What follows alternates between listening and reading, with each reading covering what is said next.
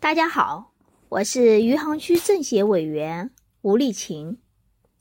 书香政协，我们读书。今天我给大家推荐的书是《幸福的方法》，哈佛大学最受欢迎的幸福课。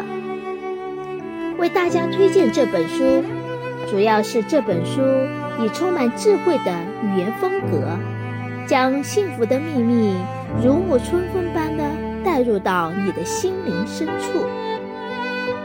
作者将人生分为四种类型，其中不幸福的三种类型分别是牺牲眼前快乐、只着眼于未来目标的忙碌奔波型。放纵自己及时行乐的享乐主义型，对一切都失望、无所作为的虚无主义型。通过这本书，我深刻理解到，幸福的终极目标不是名利财富，而是尊重生命的核心价值。只有找到自己的真正使命。并努力挖掘出自己的潜力，全然的投入到生活中去，才能最终达到第四种状态——感悟幸福型。现在，我为大家朗读书中的一段文字。一般人对幸福的一个误解是，他们总觉得某一样东西可以最终改变他们的幸福感。比如说一本书，或是一位老师，一个梦中情人，某件事情的成功，一个奖品，或是一个伟大的发现。当然，以上事情确实可以为我们带来很多快乐，但它们都不是永久的。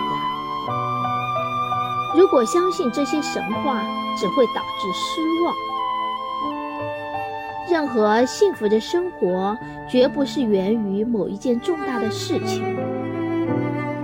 幸福的生活是累积而成的，无论是那些刻骨铭心的经历，还是点点滴滴的瞬间。想要拥有幸福的生活，想要发挥追求终极财富的潜力，我们首先应当接纳。活在当下的理念，也就是关注那些日常生活中的细节，那些普通平常的小事。比如，我们可以从与亲人相处、学习新知识以及工作任务中获得意义与快乐。日常生活中这些快乐的事情越多，我们自然就会更幸福。通过阅读这本书，我了解到，幸福是可以通过学习和练习获得的。同时，幸福也是一个需要永不间断追求的过程。幸福的人生态度，不仅仅是为了自己的目标努力奋斗，也需要享受当下的每时每刻。